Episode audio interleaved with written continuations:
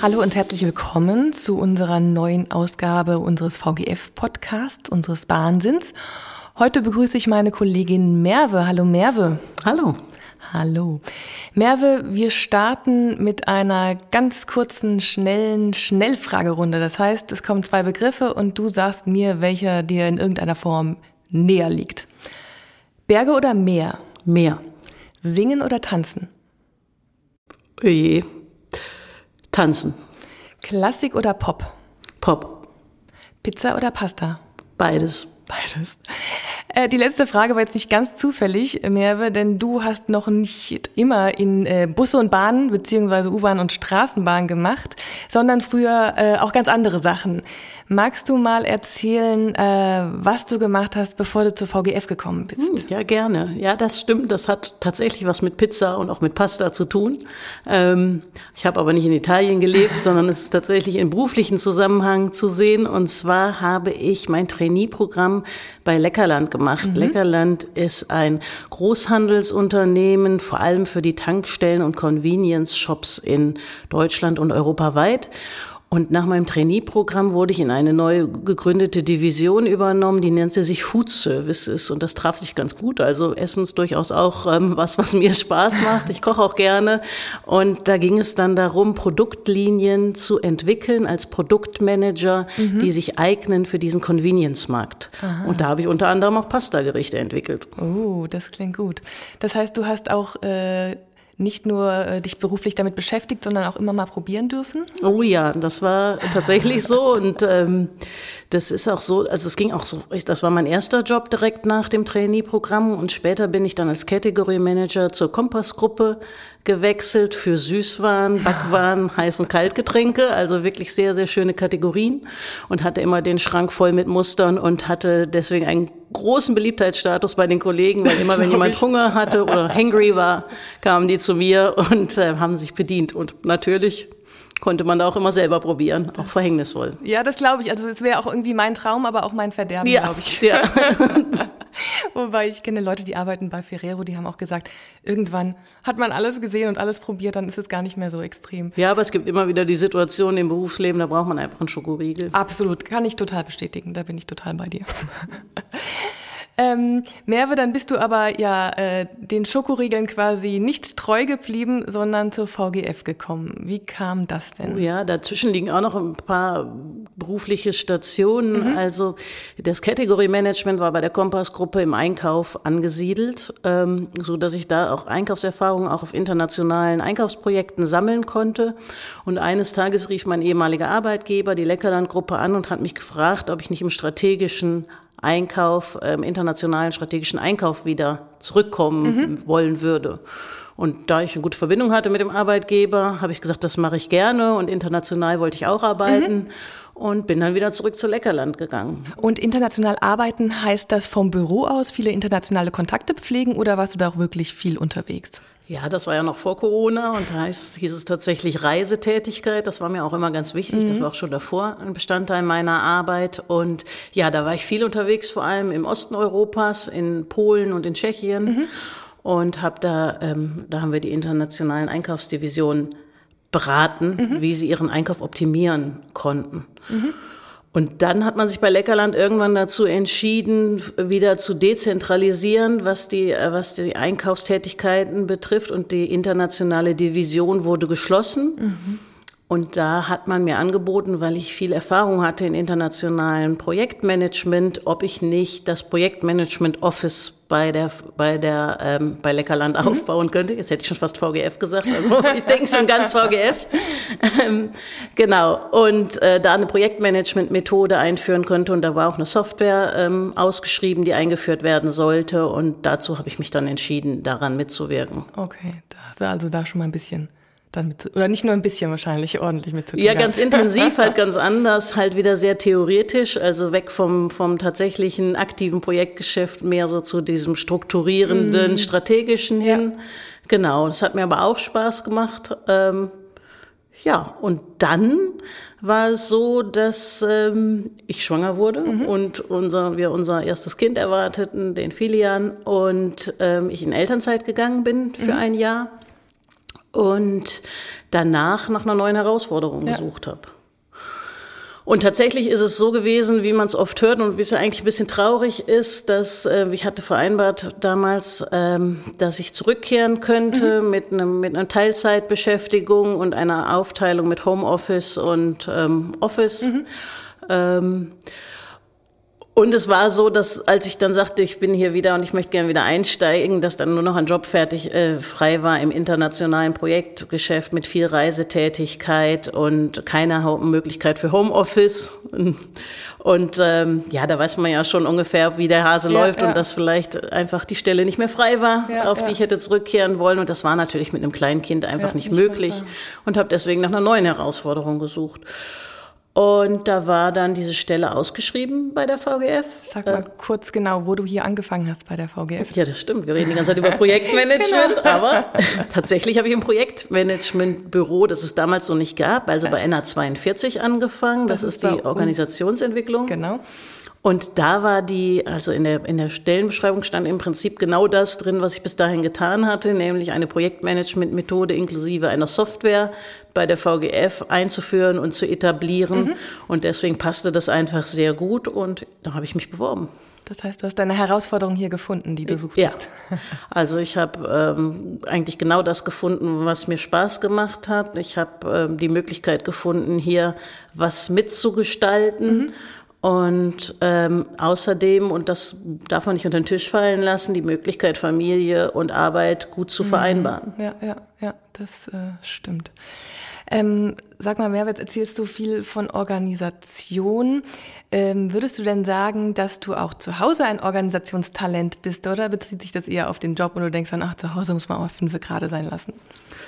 Na, ja. Also ich würde sagen, ich war immer fast perfektionistisch, was organisatorisches betraf. Mhm. Aber wenn man Kinder kriegt, ähm, erfordert das auch ein gewisses Improvisationstalent, denn da kann man so viel organisieren, wie man möchte und trotzdem steht man immer wieder vor neuen Herausforderungen.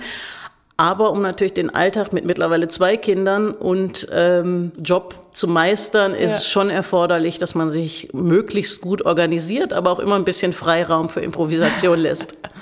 Das klingt nach einer guten Kombination. Sollte, so sollte man es ja auch im, äh, im Job handhaben. Ja, das optimalerweise. Ähm, und äh, das war aber dann auch noch nicht deine letzte Station bei der VGF. Wie lange hast du das gemacht? Ich habe in 2017, sogar im Januar, angefangen ähm, bei der Organisationsentwicklung und bin im November 2021 gewechselt zur Systemtechnik. Mhm. Da warst du dann wieder auf der Suche nach einer Herausforderung oder wie kam es, ist dir die, die Stellenanzeige einfach untergekommen und du dachtest, ja, passt? Ja, das, das ist eigentlich eine ganz lustige, ganz nette Geschichte. Wir haben im Projektmanagementbüro auch Projektberatungen gemacht und ich habe ähm, schon in der Vergangenheit, ganz am Anfang tatsächlich meiner Laufbahn in der Organisationsentwicklung mal Kontakt mit dem Herrn Schmidt gehabt mhm. und äh, da eine Projektberatung gemacht. Der leitet den Bereich. Genau. Erklären, ja. Genau, der Schmidt leitet den Bereich äh, Systemtechnik. Und das kam wieder zu einer Projektberatung tatsächlich ganz kurz vor November 2021. Und ähm, es ging ein bisschen darum, wie man ein Programm aufstellen könnte. Das ist ja so ein bisschen die größere Einheit über einem Projekt. Und wir haben geredet und dann haben wir darüber geredet, wie man es aufstellen könnte. Und es wurde irgendwie deutlich, dass ein Projektleiter gesucht würde für eines der größten Projekte bei der Verkehrsgesellschaft mhm. Frankfurt. Und ich habe einfach aus Spaß gesagt, ähm, ja, das könnte ich doch eigentlich machen. Und aus Spaß wurde ernst, ernst, wie das ja so oft ist. Ähm, und kurz darauf schellte das Telefon und es wurde so ein bisschen nachgefühlt, ob das wohl tatsächlich für mich eine Option sein könnte. Und ich konnte mich mit dem Gedanken sehr gut anfreunden, weil ich gerne wieder in dieses aktive Projektgeschäft mhm. zurückkehren wollte. Also weg von diesem strukturierenden, von, also von dem Strukturieren muss man natürlich auch als Projektmanager sogar sehr stark, aber weg von diesem strategischen, mhm. Vorgaben machenden hin zur Umsetzung mhm. näher ans Produkt ran. Ja, ja, verstehe ich. Und äh, ja, ich fand das super spannend, natürlich auch ein bisschen beängstigend, mhm. ein wirklich riesengroßes Projekt, sehr, sehr technisch. Ja. Ich habe ja eben ein bisschen erzählt von meinem Werdegang. Technisch war er ja bis dahin nicht. Aber mein, mein Credo war immer, ein guter Projektleiter muss nicht der beste Fachmann sein, sondern ein guter Projektleiter muss halt gute Projekte managen können und gute Leute im Projektteam haben. Ja. Und äh, habe gesagt, okay, das traue ich mir zu und habe mich beworben. Wunderbar. Das genau, das wollte ich dich jetzt eigentlich fragen, wie das ist. Das ist ja, wir hören gleich noch ein bisschen was zum Projekt, sehr, sehr technisch, wie das ist, ohne, ohne diesen Background da reinzukommen. Ich finde das ähm, eine super Strategie, das so zu handhaben. Ne? Jemanden, der wirklich aufs Projekt guckt und das Projekt strukturiert ähm, und ja, gar nicht so in den allertiefsten technischen Details drin sein muss, das so zu probieren, finde ich super. Ein super Ansatz. Ähm, aber ein bisschen musstest du dich ja dann doch reinarbeiten. Man muss ja wissen, wovon die anderen sprechen und auch mitsprechen können. Ist dir das mittlerweile gelungen? Wie bist du da rangegangen? Ja, das ist tatsächlich so. Also gar kein technischer Fachmann zu sein, geht tatsächlich nicht, aber mhm. das kommt auch automatisch. Man ja. muss sich ja mit den Leuten unterhalten können, wie du schon gesagt hast. Und deswegen muss man sich in die Themen arbeiten. Und am Anfang war alles, also waren es alles böhmische Dörfer und ich habe wenig verstanden von den Fachbegriffen, aber A, hatte ich viele liebe Kollegen, die mir lange und ausführlich alles erklärt haben. B, war ja von Anfang an angesagt, tätig zu werden, also ins mhm. Doing zu kommen. Ja. Und deswegen musste man da reinkommen, ja. so dass ich ehrlich gesagt gar nicht viel Zeit hatte zum Lesen, ja. sondern es war tatsächlich Learning by Doing. Und ähm, dann kamen auch bald mal die ersten Anfragen, mal einen Vortrag zum mhm. Projekt zu halten und mal so eine Präsentation vorzubereiten und auch zu halten. Mhm. Sowas äh, hilft natürlich auch dabei, sich mit der technischen Materie auseinanderzusetzen. Und hier und da tappe ich immer noch in so Fettnäpfchen oder liege total falsch. Da habe ich aber super Unterstützung äh, durch meinen Kollegen Patrick Pöhlmann, der so ein bisschen den technischen Teil mhm. mehr abdeckt. Der sagt dann immer, nee, Moment, äh, und erklärt mich dann auf, wo ich falsch liege. Aber ich glaube, mittlerweile kann ich behaupten, dass ich einen relativ guten technischen Überblick habe. Natürlich nicht so im Detail, wie das die einzelnen Teilprojektleiter haben, aber ja. dafür sind die ja auch die Spezialisten in ihrem genau. Bereich. Genau, dafür sind sie da. Ja. Ich habe neulich bei uns im Intranet gesehen, du hast sogar einen Vortrag gehalten, der dann nach Südkorea übertragen wurde. Ja, ja, das war lustig. Das war irgendwie eine, die, so eine südkoreanische Wirtschaftsförderungsgesellschaft mhm. und äh, die hatten uns gebeten, mal tatsächlich alle äh, strategischen Projekte des Bereichs Systemtechnik ähm, mhm. vorzustellen. Und aufgrund meiner Englischkenntnisse und natürlich auch meiner Funktion als Projektleiterin ähm, von dem Projekt DTC ähm, ja, war ich prädestiniert, das zu tun und habe das auch gerne übernommen. Und ja, das war ganz lustig, da war auch der koreanische Konsul und war sehr aufregend, war aber auch ein bisschen befremdlich. Also es ist schon eine ganz andere Kultur, die mm. die Koreaner haben, in der Frauen vielleicht nicht so stattfinden mm. wie bei uns. Ja, ja. Umso schöner, dass du das gemacht hast. Ja. Ähm, Merve, jetzt gerade, äh, wir reden die ganze Zeit um den heißen Brei ein bisschen rum, gerade hast du schon mal fallen lassen, DTC. Genau. Ja. Jetzt kommen wir mal aus Projekt. Sag doch mal, wofür steht DTC und was ist es eigentlich? Du hattest ja gerade schon mal gesagt, es ist wirklich eines der größten Projekte hier bei der VGF. Erzähl doch mal ein bisschen. Ja, ich genau, das, wir reden um, haben uns so ein bisschen rangetastet. Ja. Ne? ja. Also DTC ist eigentlich ein Kunstwort, eine Kunstabkürzung und das steht für Digital Train Control mhm. System Frankfurt, Frankfurt. Das ist dann der gesamte Projekttitel. Und das, was wofür das steht, ist eigentlich für eine Technologie, die nennt sich CBTC. Ich will jetzt auch nicht so sehr ins Detail gehen, mhm. weil das ist langweilig. Aber da geht es um die Digitalisierung der Zugsicherungstechnik. Mhm. Das heißt, was bisher ähm, analog geschehen ist, wird dann digital. Mhm. Und der Hintergrund dafür ist, dass wir sowieso unsere Zugsicherungstechnik erneuern mussten. Und wir hätten das auf herkömmliche Weise machen können, auf, auf, der, auf der Grundlage von alten zu alten, veralteten Technologien. Ja, ja. Das wäre nicht günstiger gewesen und auch die ähm, Problematik, dass sie irgendwann abgekündigt werden und wir sie nicht mehr hätten erneuern können oder halt eben auf diese neue Technologie mhm. zu gehen. Und so sind wir die ersten in Europa, die ihr gesamtes Stadtbahn- und Straßenbahnnetz mit dieser neuen Technologie ausstatten werden. Wow, das, das klingt wirklich nach einem großen Projekt. Wir fangen aber nach und nach an. Ne? Wir werden einzelne Strecken ja, oder die eine Strecke erstmal ausstatten damit. Ähm, mehr, sag mal jetzt, da können die ZuhörerInnen wahrscheinlich was mit anfangen, ja, von analog zu digital. Ähm, das grundsätzlich kennen wir aus anderen Lebensbereichen. Aber was heißt das denn in dem Bereich ähm, für unsere Fahrgäste? Merken die davon was oder was sind denn so Vorteile?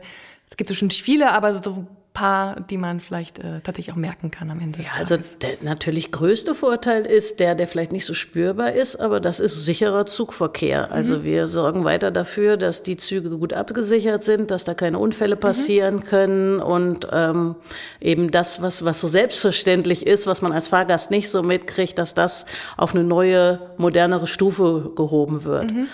Aber die, die CBTC-Technologie bringt noch andere Vorteile mit sich, die für den Fahrgast auch spürbar sind und die vielleicht auch ganz spannend sind. Mhm.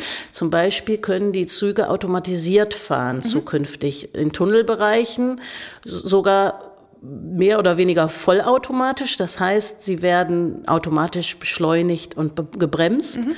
Genau, das ist ein Vorteil. Das kommt, das kommt vielleicht beim Fahrgast im Sinne von sanfterem Bremsen mhm. und sanfterem Beschleunigen an.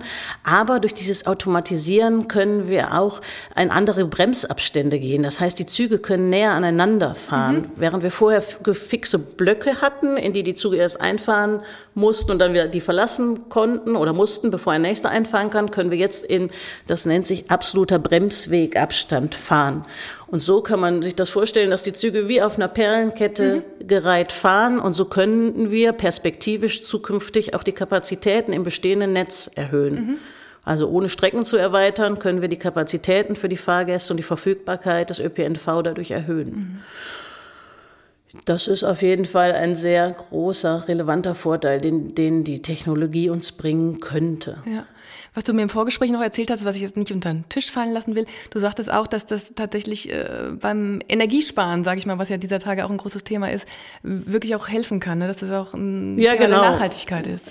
Ja, du fragtest ja jetzt nach den äh, Vorteilen für die Fahrgäste. Ah, ja, Klar, das recht, ist ein ja, Vorteil für unsere Welt, für aber auch eben durch dieses automatisierte Bremsen und Beschleunigen kann man natürlich äh, weniger Verschleiß erreichen und weniger Abrieb und solche Themen auch damit realisieren und damit auch in energiesparender insgesamt unterwegs sein. Also wir sind äh, sehr gespannt und ähm, ja, ich drücke alle Daumen, dass das gut und glatt und reibungslos läuft, dann ist es wirklich ein, ein großes Ding. Ja. Ähm, wer sich dafür interessiert, wir haben das Projekt auch auf unserer Innovationsseite, die erreicht man unter innovation.vgf-ffm.de. Da kann man sich das auch nochmal ein bisschen anschauen. Ähm, Merve, du hast schon erzählt, äh, du bist hier wirklich in einem Riesenprojekt drin, du hast zwei Kinder. Was machst du denn so zum Ausgleich? Dass du da auch mal ein bisschen, oder hast du überhaupt Zeit für Ausgleich? Ausgleich, ja, Ausgleich ist, ist tatsächlich äh, eine große, eine größte Herausforderung, mhm. das organisatorisch auch noch irgendwie unterzubringen. Aber was ich sehr gerne mache und was mich sehr entspannt, ist fotografieren. Mhm. Also das heißt, schöne Momente irgendwie im Bild festhalten und die dann aber auch direkt ähm, wieder als Fotoprodukt zu produzieren, also mhm. Fotobücher zu schaffen, ah, Erinnerungen ja. zu ja, schaffen. Ja. Das hilft mir halt, die, die schönen Momente im Urlaub zum Beispiel oder bei einem Event, das man mal besucht hat, ähm, ja, dann nochmal Revue passieren zu lassen. Ja, ja. Und das entspannt mich hochgradig. Und ansonsten habe ich halt einfach Alltagsdinge ähm, zu, zu Ruhepausen erklärt, indem ich zum Beispiel abends mich hinstelle und einfach ganz entspannt äh, das Abendessen koche für mhm. die Familie. Ja. Da mache ich mir dann auch schon mal eine Serie bei an und koche und äh, dann ist der Papa auch zu Hause und kann sich um die Kinder kümmern und dann kann ich auch ein bisschen abschalten Schönes an der Ritual. Stelle. Ja, ja. Genau.